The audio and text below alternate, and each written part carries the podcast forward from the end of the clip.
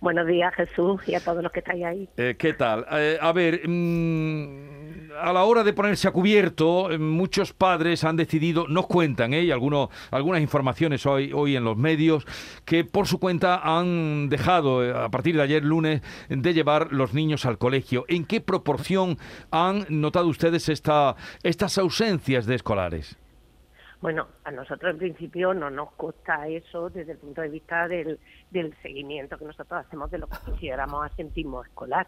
Si hay alguna familia que ha decidido no llevar a su hijo al colegio, tendrá que explicar por qué, porque no ha terminado el calendario escolar y todos los días son importantes, incluso los últimos de cada, de cada trimestre. Así lo que yo animo, como siempre, a la familia es a que acaben, que se esperen al último día de, de clase, porque nuestros centros son seguros a día de hoy.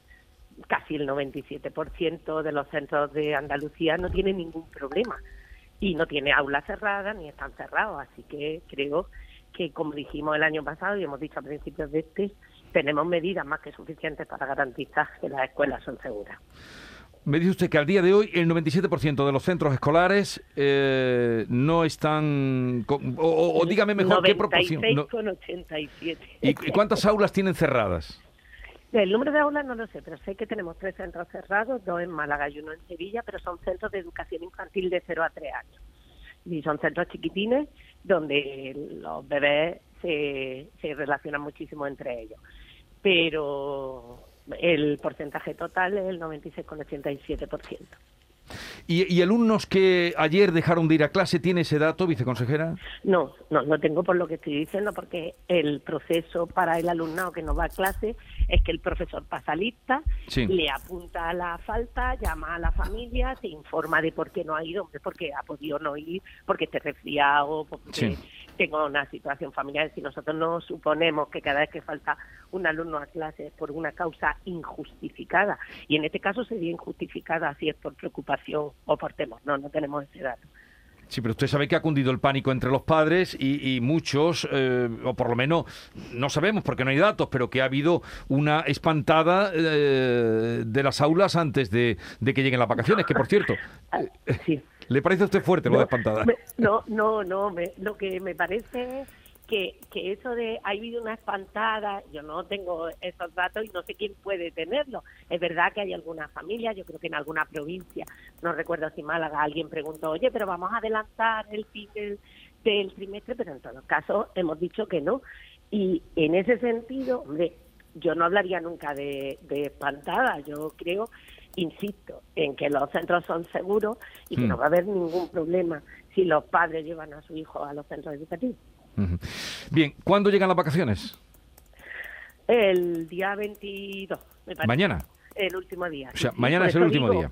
Vamos a suponer que ayer y hoy, porque serían ayer y hoy, pero vamos, que mañana es el último día. A partir de mañana ya se pueden quedar con su familia los, los chiquitos. Así que no va a haber problema. Que estarán deseando, porque ahora llega la. Navidad. que- Deseando los niños, deseando no No, sé los padres creo, y deseando creo. los profesores. No, bueno, yo creo que, que después de un trimestre duro, después de cada trimestre, ¿eh? cuando llegan las vacaciones de Navidad, las vacaciones de Semana Santa o el verano, sí es verdad que hay una sensación de que, bueno, los, los niños se lo merecen porque yo siempre digo las vacaciones son para los niños, son para ellos, que les llevamos unos ritmos increíbles. Y, y bueno, pues todos los demás descansamos, pero la mayoría de los docentes aprovechan estos días de, de fiesta para reordenar, para reprogramar, para, fin, no es solo vacaciones puras y duras, como las de los niños que sí que las deberían de tener, ¿eh? Sí.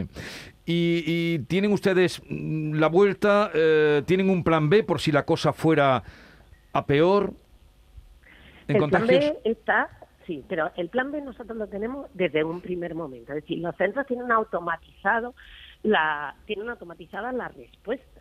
Si, si en mi centro educativo se cierra un aula o se cierran dos aulas o se cierra todo el centro, automáticamente pasamos a modalidades de enseñanza online. Cada centro en su proyecto educativo ha incorporado qué tipo de plataforma eh, va a utilizar para comunicarse con los padres y con la familia, con Moodle, con Microsoft, con, con Google, dependiendo de la que el centro haya elegido. Y eh, están hechas las programaciones para alternar esa situación a partir, además, de tercero de la ESO En bachillerato y en formación profesional, si la cosa se complicara muchísimo, podríamos pasar a una modalidad semipresencial o de alternancia de los niños. Sí, todo esto los centros lo tienen protocolizado, lo tienen establecido, de manera que si a la vuelta de las Navidades tuviéramos que tomar alguna decisión, no hay ningún problema. Ojalá y no, eh, que las vueltas, ¿eh? ojalá y no, eh, que no es ahora por meter alarma, pero la realidad es que los datos que tenemos son muy alarmantes. De vacunación, ¿qué datos tiene en cuanto a alumnos en Andalucía? Pues el, que nos quedaba el, los alumnos de primaria entre los 6 y los 11 años, hemos empezado por los que tienen 9, 10 y 11, ya se han vacunado más de 100.000, que son un 41 por ciento y ayer ya comentó el consejero de Salud y Familia que se ha abierto la vacunación para los de 8 años. En total tendremos en torno a 500.000 alumnos de esas edades, o sea que yo creo que vamos muy bien, porque empezamos a vacunar esta semana y, y además se está haciendo bien, ordenado, las familias piden su cita a través de Kili Salud, a través de los centros de atención primaria y desde los centros educativos se está informando, o sea que, que creo que el ritmo es bueno y que hayamos vacunado a 100.000 niños mm, en un periodo tan corto de tiempo, creo que es muy importante. Bueno, pues mañana será el día de vacaciones, nos dice usted, y eh, en fin, ¿qué le diría? Porque mm, eh, esa tendencia, usted sabe que ha existido de comunicación entre padres diciendo no llevar a los niños para, eh, para protegerlos o para protegerse. ¿Qué le diría usted, no sé, a esos padres que mm, han decidido no llevar a los hijos al colegio? Pues yo les digo lo que siempre digo, Jesús, que tú lo sabes, y es que las escuelas son seguras.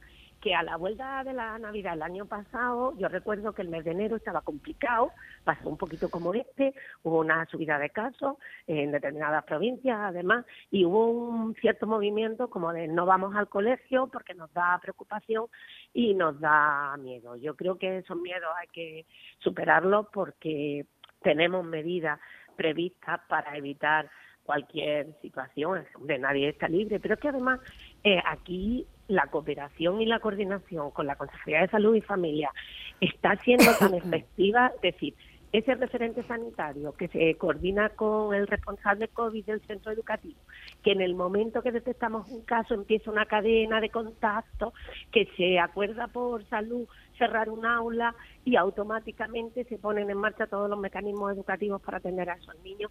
Yo creo que es importante confiar porque el año pasado se hizo genial porque todos fuimos responsables, fue responsable la administración poniendo personal y poniendo recursos tecnológicos, fueron responsables los equipos directivos preparando los protocolos, fueron responsables los profesores que de verdad se dejaron la vida en esto, fueron responsables las familias que llevaron a sus niños al colegio y fueron muy, muy responsables. Y yo creo que tenemos que estar orgullosos los niños que de verdad han respetado los protocolos por donde se entra, por donde se sale, no se quitan la mascarilla en ningún momento. Yo creo que tenemos que estar orgullosos y, y creen que tenemos un buen futuro, que nuestros niños lo están haciendo bien. ¿Y, después de las vacaciones se plantea em, vacunar en los centros escolares o, eso se ha descartado ya, excepto para las zonas eh, rurales? A ver, el acuerdo que nosotros nosotros nos pusimos a disposición de la Consejería de Salud y Familia porque es lo que hacemos siempre en el marco de la colaboración tan fantástica que tenemos.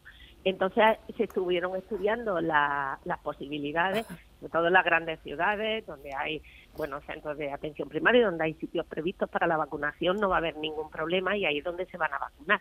En algún sitio rural donde no existan esos dispositivos, pues sí que estamos a disposición y siempre a través de ese referente sanitario y del distrito, pues se ponen en contacto con el centro, se ponen a disposición las instalaciones y se hace sin ningún problema. Yo creo que está funcionando bien y que los centros están contentos y los padres también. María del Carmen Castillo, viceconsejera de Educación y Deporte, gracias por estar con nosotros. Un saludo y a ver cómo transcurren las vacaciones y la vuelta a la, a la escuela y, quisiéramos que también en la normalidad. Un saludo y felices pues Pascuas. Yo también lo espero. Felices Pascuas. Adiós. Hasta ahora.